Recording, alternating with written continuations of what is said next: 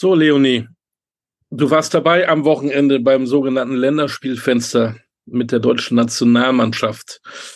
Dann hätte ich ja gerne von unserer Nationalspielerin erstmal ein ganz normales Fazit.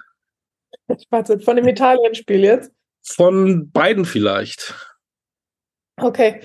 Also ich glaube, dass dieses ähm, Tschechien-Spiel, das erste war total gut für uns, weil die nicht mit ihrer, mit ihren besten Spielern aufgelaufen sind. Ähm, und es war für uns einfach ein bisschen wie so ein Testspiel zum Reinkommen, ähm, was funktioniert, welche Lineups auf dem Feld funktionieren zusammen, ähm, was wollen wir in der Defense machen. Das war ganz gut und dass wir dann letztendlich mit 40 Punkten gewonnen haben, ist natürlich super cool, aber war jetzt für mich, war es für uns nicht so ausschlaggebend, sondern es war eher so einfach ein Test gegen jemand anderen als gegen uns selbst so. Und dann natürlich das große Spiel jetzt am Sonntag gegen Italien, waren wir alle sehr, sehr, haben uns drauf gefreut, weil ausverkaufte Halle in Hamburg, viele kleine Mädels da. Ähm, ja, das erste Mal einfach in einer richtig coolen Halle für uns mit vielen Fans, mit der Nationalmannschaft. Und gegen ein richtig gutes Team, gegen ein sehr eingespieltes Team, sehr dynamisch und physisches Team, was wir eigentlich auch sind. Deswegen hat das ganz gut gepasst. Ähm, ja, und dann sind wir leider irgendwie schlecht gestartet, haben schlechte Würfe genommen. Unsere Wurfquote war katastrophal. Wir hatten Abstimmungsschwierigkeiten in der Defense, auch in der Offense. Und ich glaube, man hat einfach ein bisschen gemerkt, dass das nicht so einfach ist, zwei ähm, neue Spielerinnen zu integrieren in ein gut funktionierendes Team innerhalb von so kurzer Zeit ähm, dass das geht gegen einen schlechten Gegner, aber gegen einen guten Gegner, ähm, ja, wurden uns einfach die Grenzen aufgezeigt.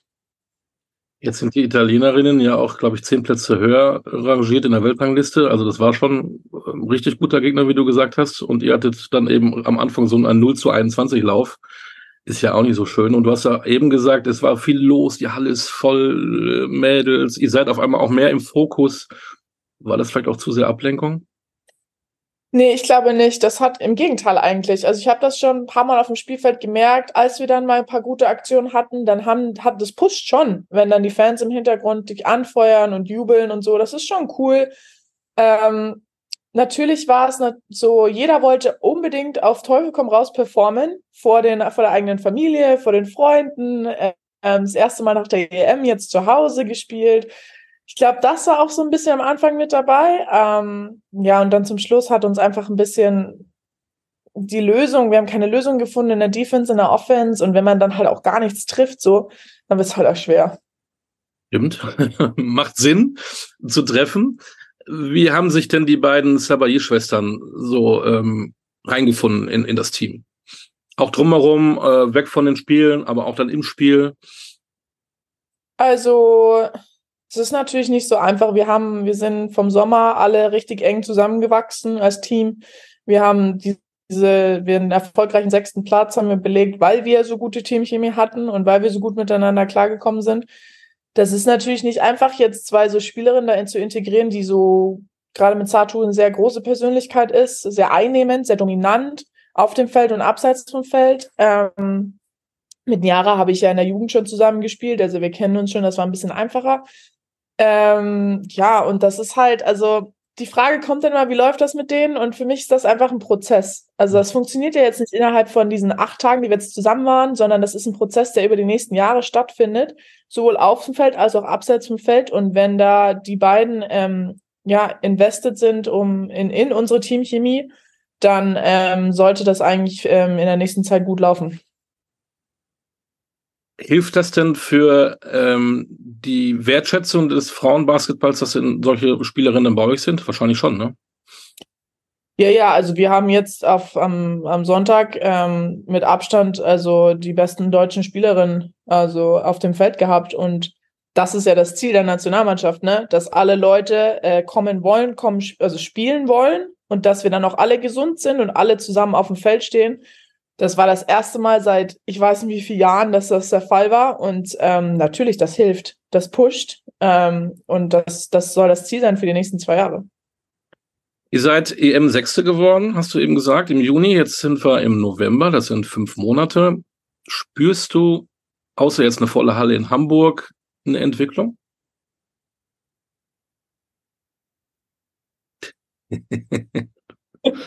ja, Ja, ist schwierig. Also ist es innerhalb von fünf Monaten ist natürlich jetzt kann, kann nicht so viel passieren, sage ich mal. Außerdem bin ich die ganze Zeit im Ausland. Ähm, für mich, was sich ja ändern muss, sind die, ist die Situation in Deutschland, in der deutschen Liga. Das hat ganz viel Anteil daran, an der Zukunft des deutschen Basketballs für mich, ähm, wie sich unsere Jugendspielerinnen entwickeln, damit die nicht alle zum College rennen ähm, und dann nicht mehr für uns ähm, available sind, wenn wir sie brauchen in diesen Fenstern. Ähm, und ich glaube, also ich habe jetzt mit, mit Alex Wilke und so, die auch in Deutschland spielt, ähm, gesprochen über die Situation in Deutschland und die meinte, dass sich da eigentlich ähm, ja wenig tut. Ähm, ich weiß nicht, ich kann jetzt so von außen eigentlich keine große Entwicklung feststellen. Man merkt schon, dass mehr Hype da ist, dass Leute interessiert sind, wie jetzt auch, wir hatten fast 4000 Leute in der, in der Halle, das ist natürlich schon sehr, sehr cool, auch die kleinen Mädels da überall zu sehen, aber mehr kann ich jetzt gerade noch nicht feststellen. Hast du denn für dich was gemerkt? Ich meine, du bist immerhin ähm, MVP in der spanischen Liga gewesen, du hast den Pokal geholt, du spielst Hero League, du, du machst ja was äh, in Spanien, keine schlechte Liga. Hast du denn gemerkt, auch nach der EM, dass die Leute sich mehr für dich interessieren? Ich muss ehrlich sagen, dass ich einen krassen Support von den Spaniern hier habe. Ähm, die sind sehr, sehr supportive. Also die sind ähm, bei jedem Spiel irgendwie dabei und ständig, wenn ich in der Stadt unterwegs bin, will irgendjemand was von mir, Foto und hier und da und schreiben mich ständig auf Instagram. Also von den Spaniern ähm, kriege ich ganz, ganz viel Support und, und irgendwie Fanliebe. Von den Deutschen eigentlich fast nicht, ne. Auch nicht von den Medien? Nee, wenig, wenig wundert mich. Ich dachte irgendwie, ich hatte, ich habe das Gefühl gehabt, tatsächlich nach dieser sehr schönen EM, dann, dann ähm, die Savayi-Schwestern, die irgendwie auftauchen, du überragend bist, Marie Gülich ist ja auch nicht die schlechteste, auch in Spanien, soweit ich das weiß. Da dachte ich ja eigentlich, dann kriegt man mit, dass die WM äh, nach Deutschland kommt, 2026, die, die Frauen-WM. Das sind ja alles so kleine Puzzlestücke, wo man denkt, hey, mit dem Frauenbasketball in Deutschland geht's aufwärts. Habe ich falsch gedacht? Na, doch, doch. Also es gibt schon einen Aufwärtstrend, aber ich glaube, man kann halt einfach nicht innerhalb jetzt, man kann keine Zeitgrenze setzen und nicht innerhalb von irgendwie ähm, sechs Monaten erwarten, dass sich jetzt alles ändert. Das ist ein sehr, sehr langer Prozess. Da spielen so viele Sachen mit rein, von, vom, vom Verband, von der Liga etc.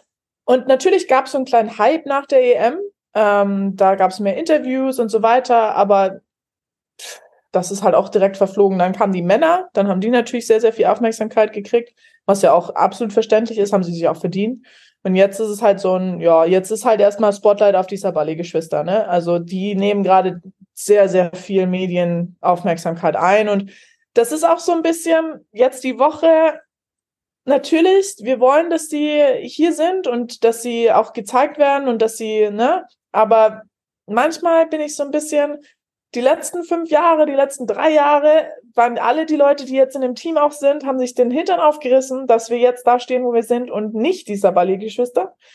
Und ähm, das wird gerade so ein bisschen vergessen, ne? Also wir, das Team ohne die Sabali-Geschwister, haben im Sommer extrem gut performt, überperformt und uns dahin gebracht, wo wir jetzt stehen, damit wir im Februar uns vielleicht für Olympia qualifizieren. Und das ist so ein bisschen schade, das wird jetzt komplett aus, außer, also das wird gar nicht so angesehen. Also, das ist jetzt alles auf Sabali und die sind toll und die sind jetzt bei uns und die Superstars, aber der Rest, das ganze Team von Mann 1 bis 12, äh, wir haben echt was erreicht und das finde ich ein bisschen schade, dass jetzt so ein bisschen in den Hintergrund gerät.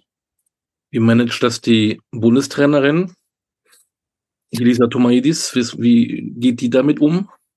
Ja, die versucht natürlich einfach Lösungen zu finden, dass es auf dem Feld funktioniert für uns. Ähm, wir haben natürlich wir haben, der, wenn man sich Starling Five anschaut, ne, wir haben fünf Spielerinnen, die in ihren Heimatvereinen die Stars sind, sage ich mal, die Hauptspielerinnen. Und wir müssen jetzt halt Wege finden, wie wir uns gegenseitig finden, wie wir gute Würfe füreinander kreieren und nicht nur eins gegen eins spielen. Und ich glaube, das ist gerade so ihre, ihr Fokus, wie wir das hinkriegen auf dem Feld und abseits vom Feld hat sie nicht so viel Einfluss, ehrlich gesagt. Also das machen wir eigentlich äh, untereinander aus und das läuft auch. So lange ist sie ja noch nicht eure Trainerin. Kurz vor der EM ist sie ja in den Job gekommen. Was ist das für eine Person? Wie sehr hilft die dir auch? Also im Sommer ähm, war die genau das, was wir gebraucht haben. Ähm, jemand, der ruhig ist, nicht so emotional, aber trotzdem genau weiß, ähm, was sie tut. Und uns so ein bisschen zwar Freiheiten gelassen hat, aber trotzdem in den richtigen Momenten Struktur gegeben hat. Das war perfekt für uns, Ähm, und jetzt, ähm, glaube ich, ist es auch eine neue Herausforderung für sie, mit so zwei starken Persönlichkeiten, die jetzt zu integrieren, ähm, Leuten zu sagen, hey, das ist jetzt deine Rolle, das hat sich jetzt so verändert, viel zu kommunizieren. Ähm, das ist jetzt gerade so ihre Aufgabe, ähm, ist bestimmt auch eine Herausforderung für sie. Nächstes Ziel, Februar, geht's mal kurz nach Brasilien, nach Belém. Olympia-Qualifikation. Hast du manchmal so den Traum schon, Paris, das wäre schon cool. Ich meine, mit, mit Serbien und Australien ist es auch nicht so ganz leicht in der Gruppe. Äh, ja, das wird schwer. Also ich erwische mich ja immer selber dabei, wenn ich mir so denke, boah, also mein Ziel war Olympia 28, weil das war eigentlich eher so mit dem Plan, mit den Leuten, die wir jetzt hochbringen und so.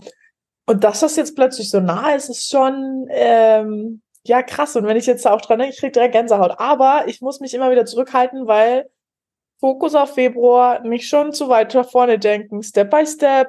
Ähm, erstmal jetzt ähm, ja fokussieren auf die Spiele und ähm, ich fange auch jetzt schon an, die die die Spielerinnen zu gucken, die wie die spielen, Australien, Serbien, die müssen wir schlagen. Ähm, einfach, dass wir uns alle sehr, sehr gut darauf vorbereiten und ähm, auch mental einfach äh, bereit sind. Ich glaube, das ist physisch die eine Sache, dahin zu reisen mit Jetlag und dem Klima da und so, aber andererseits so mental, glaube ich, müssen wir so klar sein, dass wir da echt ähm, ja einfach gut spielen und äh, Siege holen. Die Männer haben ja bei einem großen internationalen Turnier bewiesen, wie das mit einem Team Spirit funktionieren kann. Ist das auch für euch ein Thema gewesen? Vielleicht auch ein bisschen als Vorbild? Ja, also wir werden jetzt nach dem WM-Sieg von den Herren, ähm, wird da ganz viel immer in, in Relation gesetzt mit uns. Und ich sehe das auch so. Natürlich, wenn du so erfolgreich sein willst, dann musst du gut als Team spielen. Aber die Herren, die haben ja zusammen sechs Wochen im Sommer verbracht. So. Und die sind durch Ups und Downs gegangen. Franz Wagner hat sich verletzt, der war raus. Dann mussten andere Leute in seine Rolle schlüpfen. Dann mussten andere Leute mehr machen das sind so Sachen, die machen einen ja erst aus als Team. Also die verbinden dich ja wirklich in schwierigen Situationen. Und das hatten wir ja noch in der Konstellation jetzt, wie wir gerade da auch im Februar antreten wollen, hatten wir noch nicht. Wir haben jetzt einmal richtig doof gegen Italien verloren. Das ist so ein Down, wo, wir, wo ich sage, okay, das ist vielleicht zum richtigen Zeitpunkt passiert, weil jetzt können wir analysieren, was müssen wir besser machen und wo hackt's. Aber so durch so einen richtigen Up and Down, was so wirklich ein Team zusammenschweißt, sind wir noch nicht gegangen. Deswegen brauchen wir, glaube ich, noch ein bisschen Zeit. Wie ist euer Fahrplan bis Februar? Ist ja auch nicht mehr so lang. Ja, ist auch nicht mehr so lang. Ähm, wir haben jetzt gesagt, dass wir eigentlich ähm, wöchentlich ein Zoom-Meeting alle zusammen machen wollen, dass wir einfach uns updaten gegenseitig. Ich meine, Satu ist irgendwo in China, wir sind überall auf der Welt verteilt. Ähm, genau, dass wir auch so uns ein bisschen jetzt die Sachen analysieren, die, die jetzt im November passiert sind und dann uns vorbereiten, eventuell auch mit Mental Coach und Psychologen und so, dass wir einfach, ähm, ja, einfach als Gruppe zusammen sind und dann nicht nochmal diese Zeit brauchen, um zu reconnecten im Februar. Was läuft bei dir in der Liga? Was sind da die nächsten Steps? Ja, wir spielen jetzt ähm, direkt Donnerstag und am Wochenende Ligaspiele und dann geht's weiter mit Euroleague ähm, straffes Programm bis Weihnachten und dann drei, vier Tage Weihnachten und dann geht's weiter. Also ist irgendwie keine Pause in Sicht. Findest du das doof? Ähm, ist anstrengend, sage ich ehrlich. Also es ist jetzt mein erstes Jahr Euroleague. Es ist viel Reiserei, ähm, viele spanische Spiele auch und ja, ich spiele halt pro Spiel 30 Minuten. Das ist physisch sehr anstrengend, aber mental auch. Also man ist die ganze Zeit nur am Go, Go, Go. Man hat wenig Zeit, um runterzukommen. Ähm, das ist eine andere Herausforderung, muss ich sagen.